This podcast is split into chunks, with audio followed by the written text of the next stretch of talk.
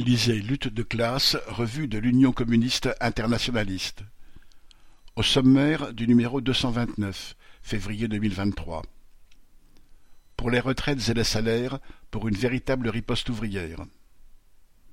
Total, fruit d'un accord entre la bourgeoisie française et son État, nourri au pillage des colonies. Haïti, l'état des gangs. Métaux rares, transition énergétique et capitalisme vert. Scission du NPA, les conséquences de l'opportunisme. La réédition du Staline de Léon Trotsky.